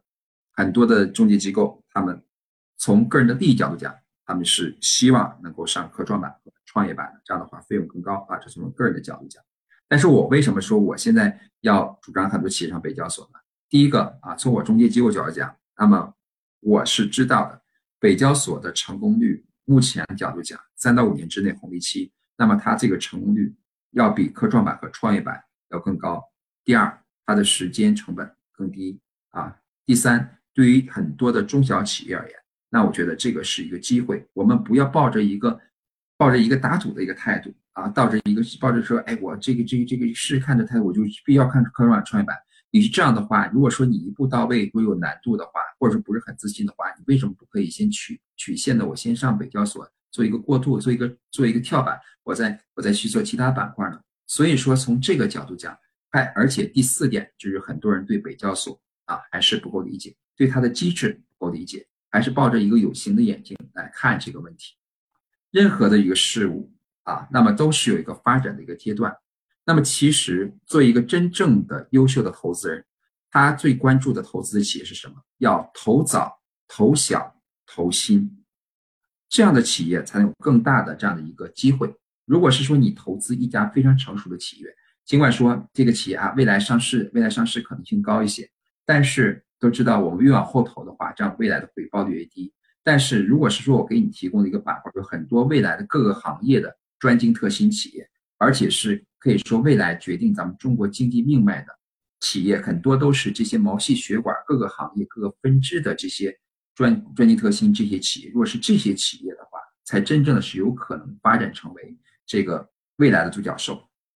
那比如说，大家都说阿里巴巴还有这腾讯，感觉他们很成熟，很很很就是很厉害，但他们也是从小开始做起的。那么很多人把这个北交所比喻为这个中国的纳斯达克啊，主要是这跟新三板这个机制啊，就是比如中国纳斯达克。但是我想告诉你的是，在美国啊，比如说 Facebook，比如说啊 SpaceX 啊，比如说这个其他的，就包括这个啊。惠普啊，还有这个微软啊，这些企业哈，亚马逊这些企业，全部都是在纳斯达克上市，而不是在纽交所上市。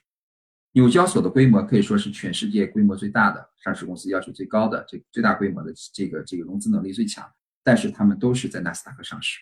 为什么？因为纳斯达克能够满足他们的需求，能满足他们的它的流动性，包括它的灵活性。包括它的市盈率都能满足他们要求。如果是我在这儿都能实现，我为什么还要去转板？我还要去其他板块上市？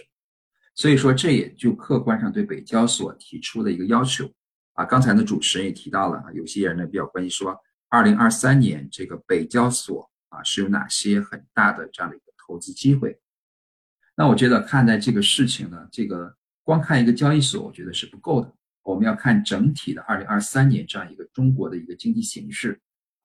那么从目前来看啊，可以说二零二二年是一个拐点，二零二三年啊，那么大家都知道是一个复产复工啊，大家都很多人都预期说在明年年底的时候，中国经济会有一个很大的一个反弹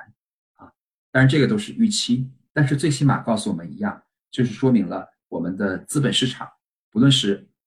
这个北交所科创板、创业板，同样会回暖。那么我想到到这个二零二三年底的时候，那么那个时候也可能会有一些优秀的企业那么到北交所来进行挂牌上市，不论是他就想上北交所，还是说只是把北交所当做一个跳板。那我想，在只要有这些优秀的企业来进行上市，那么这个时候相对而言，企业的这个板块的市盈率，那么自然而然就提高了。而且大家要注意一点，如果是说所有人都认为不看好的时候，但是你却看到了有很多人只看到第一步，如果你看到了第二步或者第三步的时候，那么这个时候你就可以想象，未来的话，那么你的收益率其实跟你的风险其实呢是成比例的。但是呢，可以说北交所，而且在这里啊。其实我又回到了一个问题啊，在这里又多讲几句。中国的资本市场，你不得不和中国的政治还有这个政策结合起来。那我想问大家一个最基本的一个问题：北交所是在哪里推出的？啊，那是北京推出的。那我问北交所最早是谁来提倡的？啊，是我们蔡奇总蔡奇书记来北京市蔡奇书记提的啊。然后现在尹力市长他们当初的时候都在推北交所。那么大家可以看一下中国目前的啊。这个从上到下，那么北京的这些原来的领导，那么这个时候他们已经有了一个新的一个职位，那么这个时候他们会不会来继续来推动北交所？这是第一。第二啊，从整个中国的这个经济的这样一个战略布局角度讲，我与其对一个交易所要进行一个管理。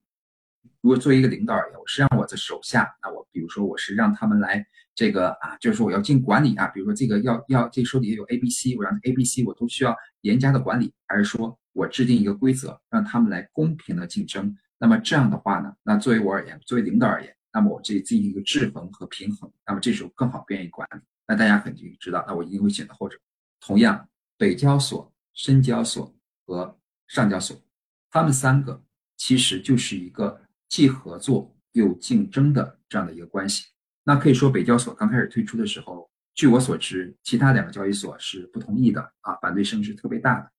但是啊，从这个整个未来交易所以中国经济的整个一个战略布局，以及啊各个城市之间的一个良性竞争和合作的这样一个发展趋势，包括大家看到北京未来的发展的一个定位，新的一个经济增长点。以及带动整个北方经济的一个发展，但是北交所它是现在目前这个从上市的角度讲，上北交所企业，江苏是最多的，然后是广州，然后然后北京是排第四位的啊。但是可以看到，尽管是一个辐射全国的这样一个交易所，但是可以不得不否认，北交所以及北京它在整个北方的这样一个带动经济的这样一个发展的地位。当然了，这这个可能是有一个过程，但是北交所发挥的作用那肯定是越来越大。所以说，投资北交所，我觉得一方面是支持啊，从从大的说是支持国家进行建设或者，但对从个人角度讲，我觉得是在投资未来，因为这里边有太多的机会了。如果说沪沪深交易所很多的企业已经很成熟了，你觉得你那时候投资你还有机会吗？那么北交所的话，很多是一些中小企业，但是未来的发展的话是特别有发展前途，可能是可能未来的话，可能他们净利润可能会以爆发式的一个增长。那这个时候你可以想象。那我这个时候关注哪一个企业比较更有对我个人投资人更有更有机会的？所以说你要是看就是看待一个事物的时候，究竟是看今天还是说看明天，还是说看到后天？那这个时候呢，更多是取决一个人选择。当然，更主要是要看趋势啊。所以呢，我觉得对于北交所，我个人呢还是比较乐观的。当然，我也知道在这个北交所的整个发展过程中啊，它毕竟是刚刚成立一年嘛。那么在成立一年的时候，你就会对他提出太多太多的要求，这也是不现实的。但是在他一在这一年的表现来看，我基本上我觉得还是在我的这样的一个预期之内的。那未来北交所发展到什么程度，那这个时候呢，其实也是一个未知数。但是我想说的是，它的北交所目前的机制是任何交易所都不可比拟的，它的所给所有企业所有的优惠也是任何交易所所不能比拟的。它现在目前的。审核的这个宽容度也是任何的交易所不能比拟的，而且它可以说是三十年以来的一个机遇。那么未来发展那很难说，但是最起码北交所现在最起码，如果是说你说上科创板、创业板，那我这个不能够一步到位，那北交所给你提供了一个转板的一个很好的一个机会，一个保障的一个机制啊。所以呢，我觉得真正读懂北交所的人啊，应当抓住这个机遇。当然呢，要根据自己的实际情况啊，来做出相应的这样一个判断。我大概就说这些吧，啊，谢谢。好的，好的，那感谢王鹤律师，也感谢雨雷总今天的这个精彩的交流。好了，大家对北交所这个话题还有什么想说的？欢迎在评论区留言和我们交流，或者还有什么好的选题，也可以在评论区提出来。如果你们喜欢这期节目，还请多多点赞、打 call、收藏、转发支持我们哦。如果大家还想收听我们的往期节目，可以在各大音频播客平台搜索“特许金融街”或者“北京金融分析师协会”，订阅和关注，那真是对我们最大的鼓励了。想要获取本期图文推送和进一步了解协会其他精彩活动的朋友们，可以继续关注我们的公众号“北京金融分析师协会”。最后，再次感谢两位嘉宾的到来，我们下期见，拜拜。